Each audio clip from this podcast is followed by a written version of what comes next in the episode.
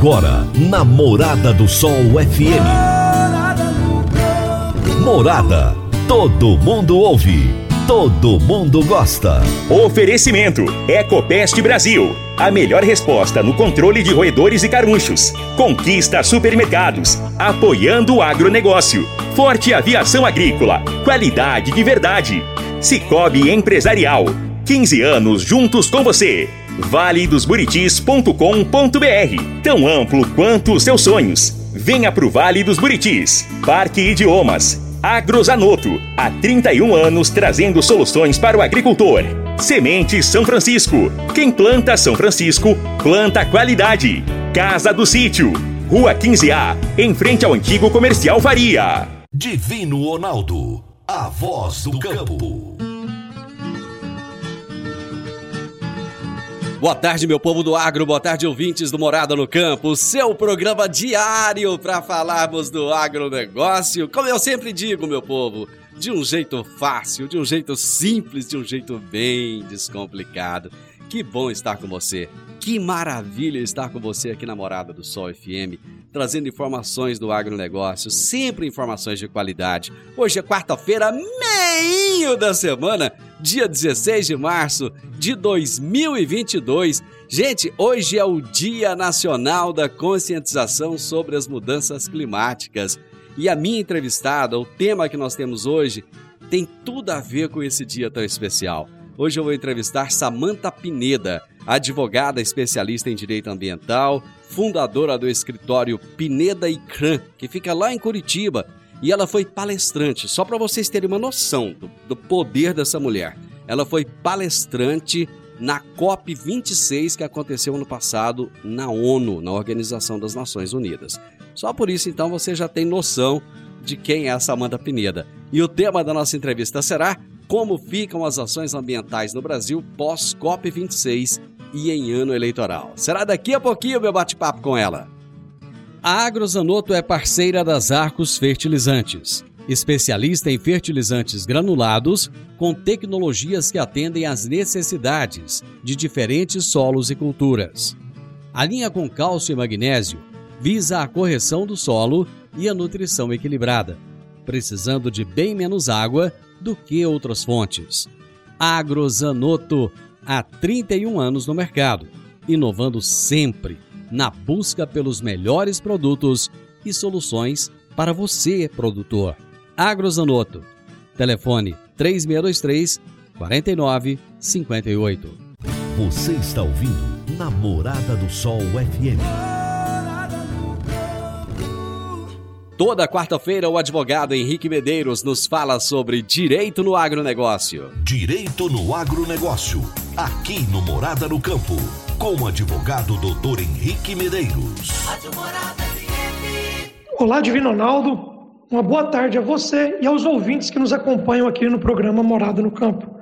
Durante esse mês, estamos falando sobre as dívidas rurais oriundas do crédito rural e o direito do produtor rural fazer o alongamento dessas dívidas. Sabemos que ao produtor rural é assegurado o direito de alongar a sua dívida oriunda do crédito rural de forma que não comprometa seu patrimônio e nem mesmo a sua produção. Mas o questionamento é: como faço para não perder o direito de prorrogar essa dívida? O primeiro requisito para obter o alongamento é o pedido administrativo encaminhado à instituição financeira antes do vencimento do débito. Para exercer o direito de prorrogar a dívida, o mutuário, que é aquela pessoa que tomou o empréstimo junto à instituição financeira, deverá fazer duas provas principais, e isso por todos os meios em direito admitidos. São elas que a situação que autoriza a prorrogação, dificuldade de comercialização, frustração de safra, desenvolvimento prejudicado da exploração, realmente aconteceu, e dois, que a capacidade de pagar foi comprometida temporariamente. De posse dessas duas provas, o mutuário deverá notificar a instituição financeira sobre o seu interesse de prorrogar aquela dívida, inclusive apresentando desde logo o novo cronograma de pagamento. Por sua vez, a instituição financeira deverá atestar a necessidade da prorrogação, bem assim que o mutuário tem capacidade para pagar a dívida na forma como a prorrogação foi requerida. A necessidade de prorrogar será atestada em face da dificuldade temporária para pagar apresentada pelo devedor, enquanto a capacidade de pagar levará em conta o potencial produtivo do mutuário. Esse pedido administrativo é de extrema importância, senhoras e senhores, porque ele é essencial, pois não havendo atendimento do pedido na forma administrativa pela instituição financeira, o mutuário poderá utilizar deste pedido, juntamente com todas as provas que ele produziu, para buscar a efetivação do seu direito de prorrogação perante o Poder Judiciário. Essa foi a dica de direito aplicada ao agronegócio dessa semana. Um grande abraço a todos vocês e até a próxima oportunidade. Doutor Henrique, grande abraço para você. Até a próxima quarta-feira. Ótima semana. Meu amigo, minha amiga, tem coisa melhor do que você levar para casa produtos fresquinhos e de qualidade. O Conquista Supermercados apoia o agro e oferece aos seus clientes produtos selecionados, direto do campo, como carnes, hortifrutis e uma seção completa de queijos e vinhos para deixar a sua mesa ainda mais bonita e saudável. Conquista supermercados. O agro também é o nosso negócio. Gente, eu vou pro intervalo, mas é muito rapidinho. Já já eu volto com a minha entrevistada de hoje. Divino Ronaldo, a voz do campo. Divino Ronaldo, a voz do campo. Produtor rural, está na hora de fazer os fungicidas no milho. A aplicação aérea pode trazer rentabilidade de cerca de 8 sacas a mais por hectare. Aplicação rápida e sempre nos melhores horários. A Forte Aviação Agrícola tem as mais novas aeronaves da região e acabou de adquirir um novo avião de grande porte para melhor atendê-lo, produtor. Forte Aviação Agrícola, qualidade de verdade.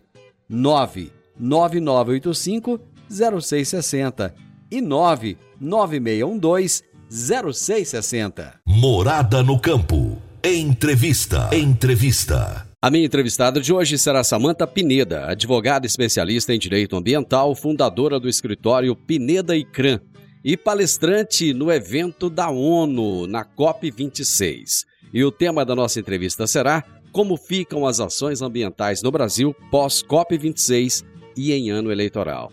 Samanta Pineda, que prazer imenso falar com você. Muito obrigado por estar aqui comigo e aceitar o meu convite. Olha, foi uma honra falar para você e para o estado de Goiás, né? Que mora no coração da gente. A gente mora longe, mas sempre que vamos para Goiás a gente se sente em casa. Então, obrigada pelo convite. Então, conta para os meus ouvintes de onde você é, onde é que você mora. eu sou de Curitiba, eu tenho escritório, permanece em Curitiba, mas a gente trabalha no Brasil inteiro e atualmente eu moro em Florianópolis. Nossa, você mora num lugar bonito demais. moro, moro mal, né? Moro mal. É que na verdade essa pandemia ela permitiu a gente morar em locais é, diferentes, né? Permitiu a gente poder viver em outros, em outros locais. Então, no momento eu estou em trânsito, estou no aeroporto.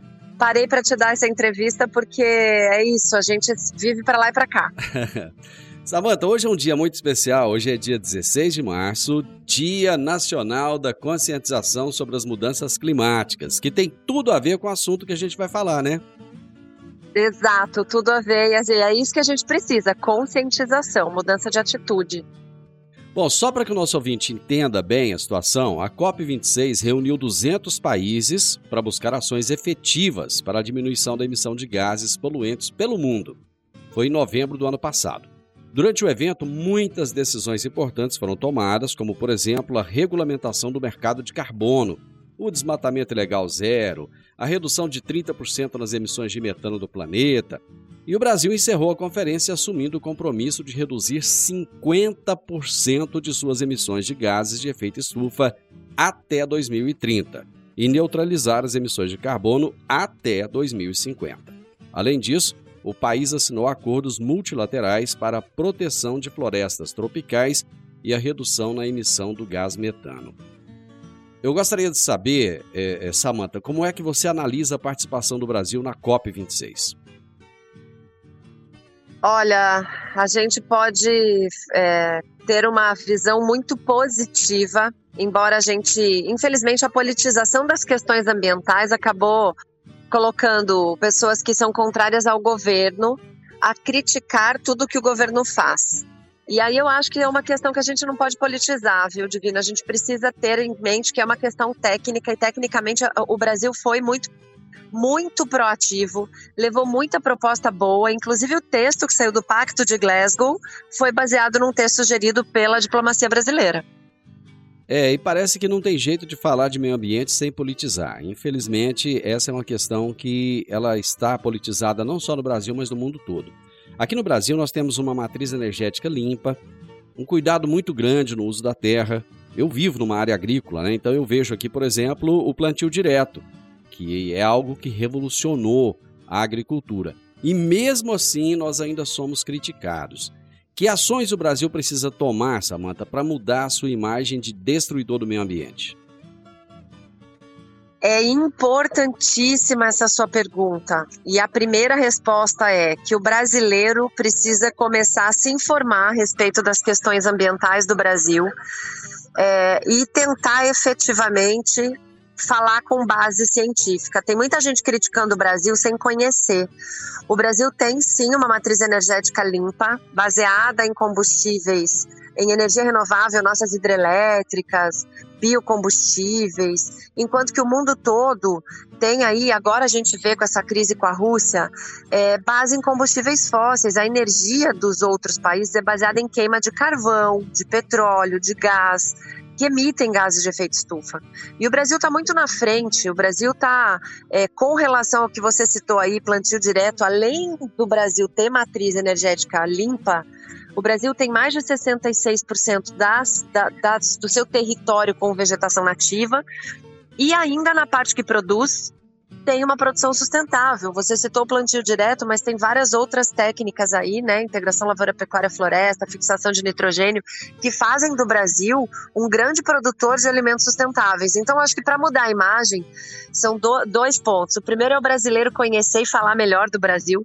E o segundo é a gente também identificar, viu, Divino? Lá fora tem muita má intenção, intenção comercial na crítica do Brasil e a gente acaba embarcando nisso por falta de informação. Então, eu não ouvi muito a crítica e entender o que acontece aqui para que a gente possa se defender direitinho. Como é que o Brasil está em relação a essas emissões de dióxido de carbono em comparação aí com outras nações? O Brasil ele está ali, é, é, ele emite menos de 3% dos gases de efeito estufa do mundo, enquanto China, Estados Unidos, é, União Europeia e Índia, nessa ordem, emitem mais de 70%. Então o Brasil tem uma posição privilegiada é, é, dá para a gente dizer assim que nós somos parte da solução. Essas emissões do Brasil que somam menos de 3%, elas ainda podem ser melhoradas se a gente conseguir fazer pequenos ajustes, né, em algumas coisas como o combate ao desmatamento ilegal, como a, a, o, a otimização das energias solar, eólica, é, compostagem para fazer ou biodigestores para usar o metano, né? Então a gente consegue zerar. O Brasil tem uma meta de zerar aí até 2050. Acho que a gente chega lá muito antes. Pois é, mas o Brasil ele possui um plano detalhado de como pretende reduzir essas emissões, porque uma coisa é chegar a fazer promessa, outra coisa é você ter um plano detalhado, sabendo passo a passo o que, que vai ser feito até lá. É, é, é, falar até papagaio fala, né? É. A gente precisa agir. É, eu vejo que há um esforço bem grande, principalmente da diplomacia brasileira, Ministério de Relações Exteriores em conjunto com o Ministério do Meio Ambiente e Agricultura, mas eu acho que está faltando ainda uma integração dessas políticas tem um plano, mas ele não é esse plano detalhado e parece que um ministério não conversa com o outro.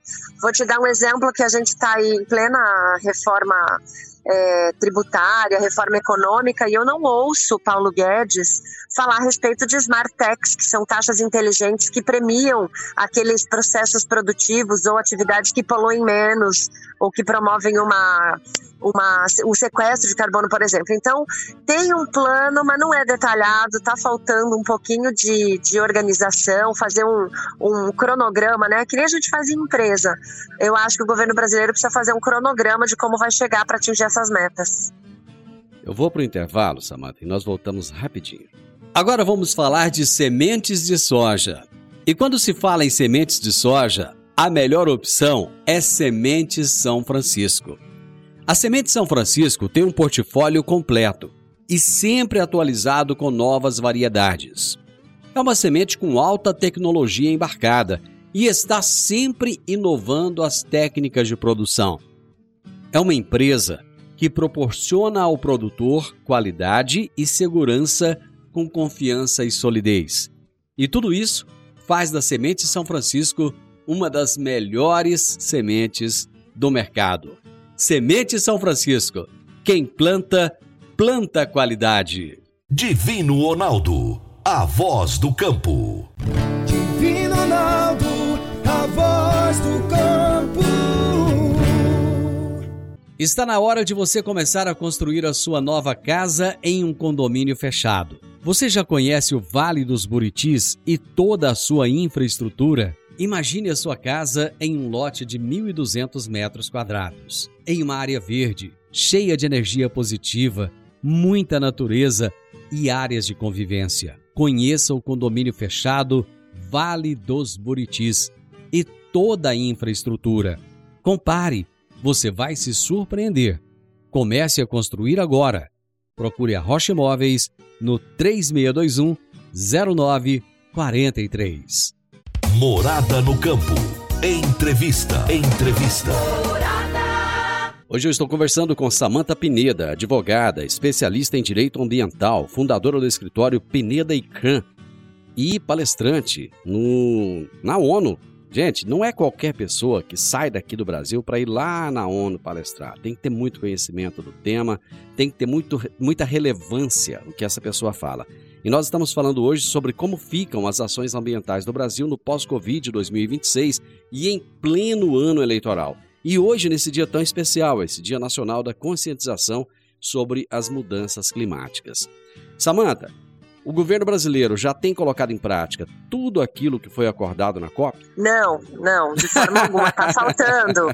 Respondo categoricamente, não. Na verdade, é, o, o, o, o problema é que é uma, uma soma, né? Não é só atos do executivo que precisam acontecer. Nós precisamos muito do legislativo e o Brasil ele sofre de um mal aí que ele bota apelido em alguns projetos de lei e esse apelido pega e todo mundo sai difundindo sem saber do que se fala. É, nós precisamos de uma lei que está para ser votada em regime de urgência no Congresso Nacional, que é de regularização fundiária. É. Divino, quando não tem dono na terra, qualquer um entra, qualquer um desmata, qualquer um vai embora. E a gente precisa fazer regularização fundiária no Brasil. O Brasil foi descoberto em 1500, quer dizer, descoberto entre aspas, não vou entrar nessa, uhum. nessa discussão, mas desde 1500 nós temos problemas fundiários. As pessoas que foram na década de 60, 70 para colonizar o norte do nosso país ainda não têm um título. E isso fica muito complicado porque o lugar onde não tem dono, não tem quem cuide. A gente, embora tenha uma fiscalização, o nosso território é muito grande. E se nós titularmos as áreas além de fazer justiça para essas pessoas que estão lá há tanto tempo, né, que, que vão ter acesso às políticas de, de financiamento, vão poder entrar em programas, vão poder deixar de herança essas áreas para os seus descendentes, além disso, nós vamos conseguir fazer com que as políticas cheguem a, a, a essas áreas.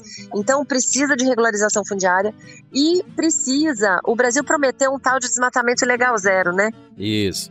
E nós precisamos, para isso, é, tanto da regularização fundiária quanto de alternativa econômica para as pessoas que moram no norte do país.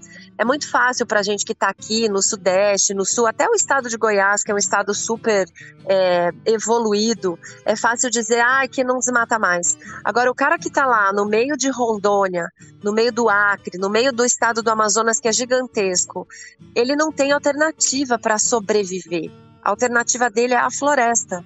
Então, ou a gente valoriza o, o, o ativo ambiental, biológico que tem nessa floresta para dar valor a isso, ou ele não tem alternativa a não ser derrubar a parte que lhe cabe.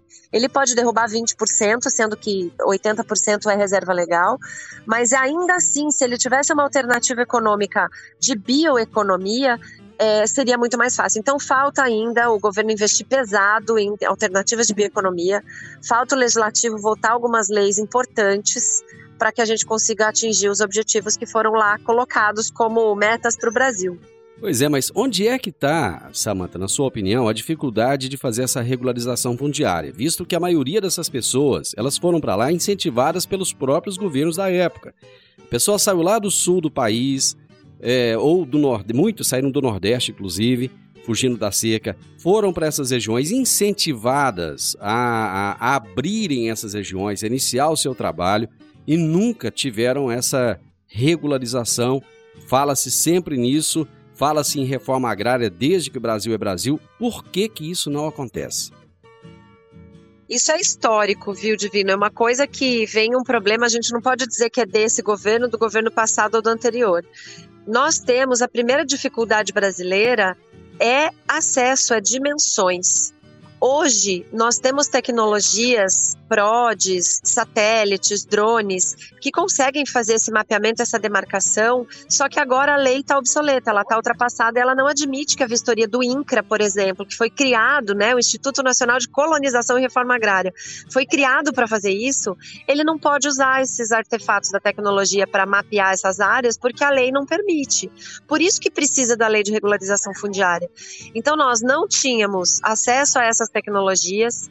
Depois, nós tivemos muitos problemas com capitanias hereditárias, com sesmarias. Já foi um jeito errado de começar a, a, a parte fundiária do Brasil, porque eram é, espaços de terra muito grandes, dados para pessoas que tinham um, um, um, uma relação nobre com alguém e, e não quem estava de fato utilizando a área. E quando aconteceu esses planos de integração nacional, que na década de 70 né, era integrar para não entregar, foram mandadas essas pessoas com incentivos governamentais para o norte, é, quando mudou o governo, a gente aí teve um problema político. Os governos foram mudando e o que o governo anterior fez não era continuado. Então tinha que existir um plano estratégico como o plano ABC, por exemplo, é um plano que fez 10 anos e está renovado, independente de governo. É um plano de Estado para que haja uma agricultura de baixo carbono. Por que, que dá certo nisso e não dá certo na regularização fundiária? E há muito interesse por trás também, de vir na exploração irregular de áreas. É, quando a gente falou de votar o, a, o projeto de lei da regularização fundiária era com anterioridade de 2008 e tinha que estar tá na área, né, produzindo na área, provar a posse produtiva da área. O pessoal começou a chamar de lei da grilagem. Quer dizer, é difícil porque o pessoal que toca contra governo acaba confundindo de novo a parte política com o que precisa ser feito no Brasil a nível de Estado para crescimento do, do Brasil como nação, né? É, e tem um assunto que a gente vai tocar já já, que é a questão eleitoral. Estamos em um ano eleitoral e eu acho que mais do que nunca o brasileiro precisa de observar em quem ele vai votar. Não é só para governador ou só para presidente da república, não. Nós temos que parar de pegar santinho no chão para votar em senador, em deputado federal e deputado estadual e começar a votar em pessoas que nós saibamos quem são essas pessoas. Mas esse é um assunto para daqui a pouco. Samanta, o agro, certo. o agro com suas tecnologias e manejos sustentáveis. Eu vou citar alguns exemplos. O plantio direto, integração lavoura, pecuária e floresta, que você já falou lá no início, recuperação de mananciais, pastagens e áreas degradadas, manutenção das áreas de, de preservação permanente. Tudo isso tem sido contado e computado no plano de sequestro de gases de efeito estufa?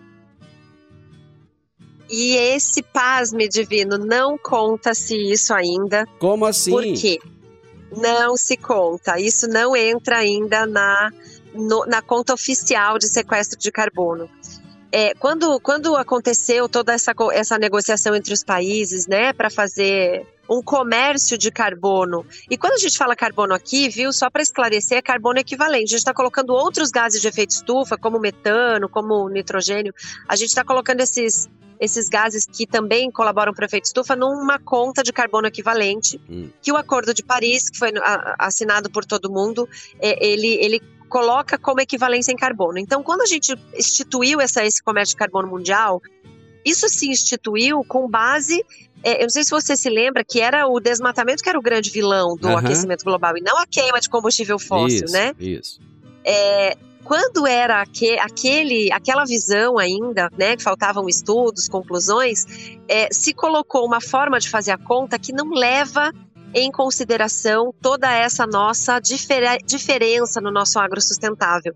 Então, a metodologia utilizada pelos países que ditam essas regras, né, lá da ONU, do painel intergovernamental para mudanças climáticas da ONU, eles não computam essas mudanças. A grande luta do Brasil e agora entrou o tal do AFOLU, que é um é, é, é fazer a conta desse sequestro e dessa emissão de carbono com base nos usos da terra. A grande luta do Brasil é para colocar nesse AFOLU é, essa, essa conta do quanto o nosso agro é sustentável. No mercado voluntário de carbono, que é feito entre particulares, a gente até consegue colocar. Mas no mercado oficial, que isso vai ser reconhecido pelos outros países, ainda não tem metodologia para colocar isso para dentro da conta. Essa é a grande luta, o grande desafio do Brasil. É, o agro faz tanto pelo Brasil e é tão pouco reconhecido. Deixa eu fazer mais um intervalo, rapidão nós já voltamos. A Park Education apresenta o curso de inglês Club Agro curso de inglês com ênfase em comunicação oral, voltado para profissionais do campo que querem rapidamente se beneficiar de um mundo globalizado e conectado. Neste curso, você aprende o vocabulário do mundo agro, além de conhecer e praticar o discurso corporativo e do campo. Você também desenvolve a habilidade de falar sobre tarefas relacionadas à agricultura e agronegócio que seriam comuns em ambientes gerais de trabalho. Adicione valor ao seu currículo e à empresa da qual você faz parte. Park Education, Rua Costa Gomes, 1426, Jardim Goiás, ao lado da lotérica. WhatsApp 99284 6513 99284 6513 voz do campo. Divino Ronaldo, a voz do campo. Amigo produtor, agora eu vou falar de investimentos. Começou o período de colheita da safra. Colheu? Aplique seus resultados no Cicobi Empresarial. O Cicobi Empresarial tem as melhores opções de investimentos com as melhores taxas em LCA, LCI e RDC. Tudo isso com uma vantagem especial. Além da remuneração da aplicação, você tem o retorno também no seu capital social. Aproveite todas essas vantagens, pois no Cicobi Empresarial você também é dono. Procure o seu gerente para ver qual investimento se encaixa melhor no seu perfil. Cicobi Empresarial no edifício Le Monde, no Jardim Marconal. Morada no campo. Entrevista. Entrevista. Hoje está acontecendo aquele bate-papo que flui assim muito fácil. Estou conversando com a Samanta Pineda. Ela é muito, mas muito boa para falar, tem informação demais. A, a prosa flui fácil e isso é muito gostoso. A Samanta é advogada, especialista em direito ambiental e eu estou conversando com ela justamente no Dia Nacional da Conscientização sobre as Mudanças Climáticas, que tem tudo a ver com o meio ambiente.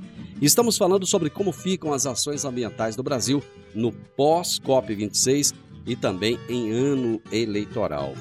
Bom, falando em ano eleitoral, qual a importância, Samanta, dos eleitores analisarem as promessas dos políticos, das, aliás, dos políticos sobre as políticas ambientais, né, tanto no executivo quanto no legislativo? Olha, é, é, essa é a pergunta que depois a gente fica quatro anos chorando porque que não se respondeu antes, né? Pois é. hoje, hoje, como a gente falou já aqui, nós temos graves problemas que podem não ser resolvidos por falta de iniciativa e de compromisso desses governantes, tanto do executivo quanto do legislativo, com o meio ambiente. O legislativo, falando aqui dos deputados, dos senadores, né, deputados federais e estaduais, eles é que votam as leis, os instrumentos de colocar essa política ambiental em prática. Então não adianta o eleitor hoje é, não olhar para isso e depois começar a fazer mobilização por desmatamento zero, por é, baixar a emissão de gás de efeito estufa, separação de lixo. Se esse político, se esse parlamentar não tiver compromisso com essas causas, não tiver familiaridade, não souber do que está falando, a gente nunca vai ter uma política ambiental eficiente no Brasil. E o executivo, da mesma forma, na, a última caneta é do chefe do executivo, o chefe do executivo estadual, que é o governador, e do executivo federal, que é o presidente. E essa caneta, ela precisa ser consciente, no sentido de colocar para funcionar essas leis que o legislativo vai trazer e fazer executar os planos, né, que, que aqui se comprometem os estados e o Brasil. Então, se esse eleitor não olhar com esses olhos para esse político, se ele não tem familiaridade, se ele não tem conhecimento e compromisso com as causas ambientais, não adianta reclamar depois, fazendo mobilização com cartazinho, né? É, de, de salvem as florestas, porque aí não adianta mais. É o problema que eu vejo, Samantha, é que parece que a caneta BIC está funcionando. As Montblanc é que não estão. Exatamente. Entenda quem entender, né? Lá no pós-eleição, o brasileiro está preparado para cobrar dos seus políticos a adoção dessas promessas? Muitas vezes o brasileiro vota e depois, um mês, dois meses depois, você fala assim: para quem que você votou para deputado federal? Mas sabe que eu não sei? Então, ele está preparado? Nossa, é de chorar, né? A nossa população precisa compreender que a política é o que rege a nossa vida independente de gostar ou não, não é uma coisa de gostar. Eu odeio fazer supermercado. Mas se eu não for fazer supermercado, quem vai por mim vai trazer coisa que eu não gosto de comer, entendeu? Então não tem jeito, gente. É uma coisa que tem que fazer, tem que entender. Esse, esse nosso eleitor precisa prestar atenção aos candidatos, precisa entender as propostas e sim, ele precisa se preparar melhor para cobrar. Eu acho que ele não está preparado ainda para essas cobranças, viu, Divino? Mas ele está melhorando. A gente já vê mobilizações melhores, nós temos canais alternativos de mídia que hoje, com a internet, conseguiram socializar informações importantes os, as redes sociais, hoje eu vejo as minhas redes sociais, o meu Instagram é só de informação ambiental e a gente percebe que tem muita gente hoje indo atrás da mera informação. Isso. Exatamente. Então, acho que tá, tá mais preparado do que antes, viu? Bom, quais soluções o Brasil deverá apresentar na COP27? E qual o caminho que devemos percorrer até lá? Vamos lá, COP27, super importante, ela vai ser a COP do cheque na mesa é onde vão se discutir as. Exato, eu estou chamando de cópia do cheque na mesa, porque ela vai ser a, a que vai decidir as formas de financiamento, quem vai passar recurso para quem. E quando a gente fala que Estados Unidos, União Europeia, China são os maiores emissores de gases de efeito estufa, é desses países que se desenvolveram eh, através da, da degradação, da, da poluição do ar, que a gente precisa cobrar esse retorno, porque nós estamos fazendo a lição de casa e tendo um desenvolvimento muito menos carbonizante do que o que eles tiveram. Nossa matriz energética, como a gente já falou, é limpa e isso precisa se transformar em projeto. Então, qual que é o papel do Brasil? Desenvolver metodologias aqui para o hemisfério sul, que nós não temos, as metodologias de medição e de, de projeto de sequestro de carbono ainda são muito é, do hemisfério norte, né? Desenvolver nossas metodologias e desenvolver projetos que despertem nesses financiadores a confiança para investir aqui na gente.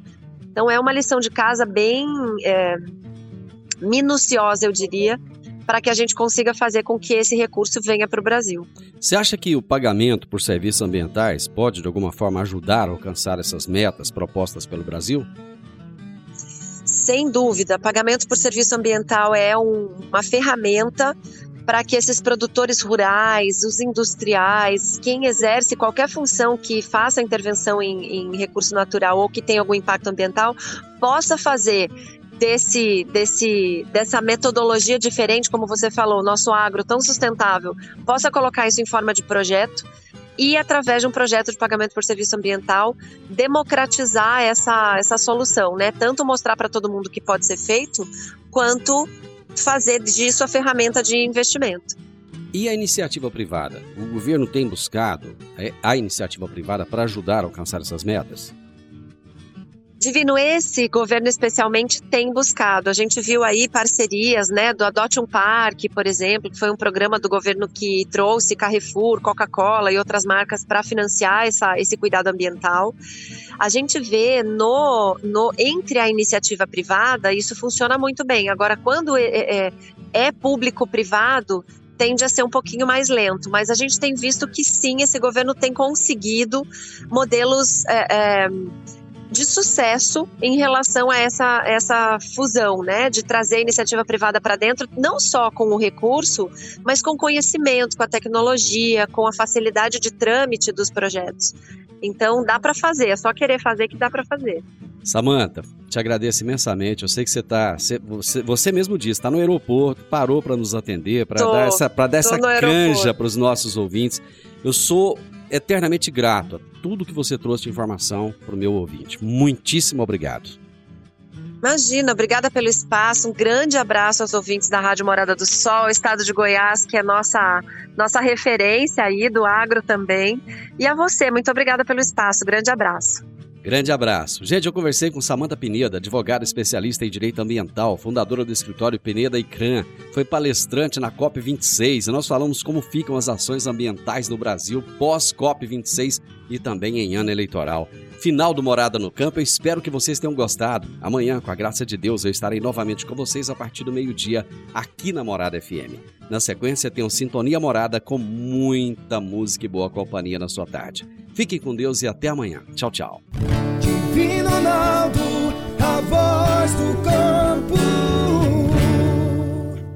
A edição de hoje do programa Morada no Campo estará disponível em instantes em formato de podcast no Spotify, no Deezer, no TuneIn, no Mixcloud, no Castbox e nos aplicativos podcasts da Apple e Google Podcasts. Ouça e siga a Morada na sua plataforma favorita. Você ouviu pela Morada do Sol FM. Morada. Todo mundo ouve. Todo mundo gosta. Oferecimento: Ecopest Brasil. A melhor resposta no controle de roedores e carunchos. Conquista supermercados. Apoiando o agronegócio. Forte aviação agrícola. Qualidade de verdade. Cicobi Empresarial. 15 anos juntos com você valedosburitis.com.br Tão amplo quanto os seus sonhos. Venha pro Vale dos Buritis. Parque Idiomas. Agrozanoto. Há 31 anos trazendo soluções para o agricultor. Semente São Francisco. Quem planta São Francisco, planta qualidade. Casa do Sítio. Rua 15A, em frente ao antigo comercial Faria.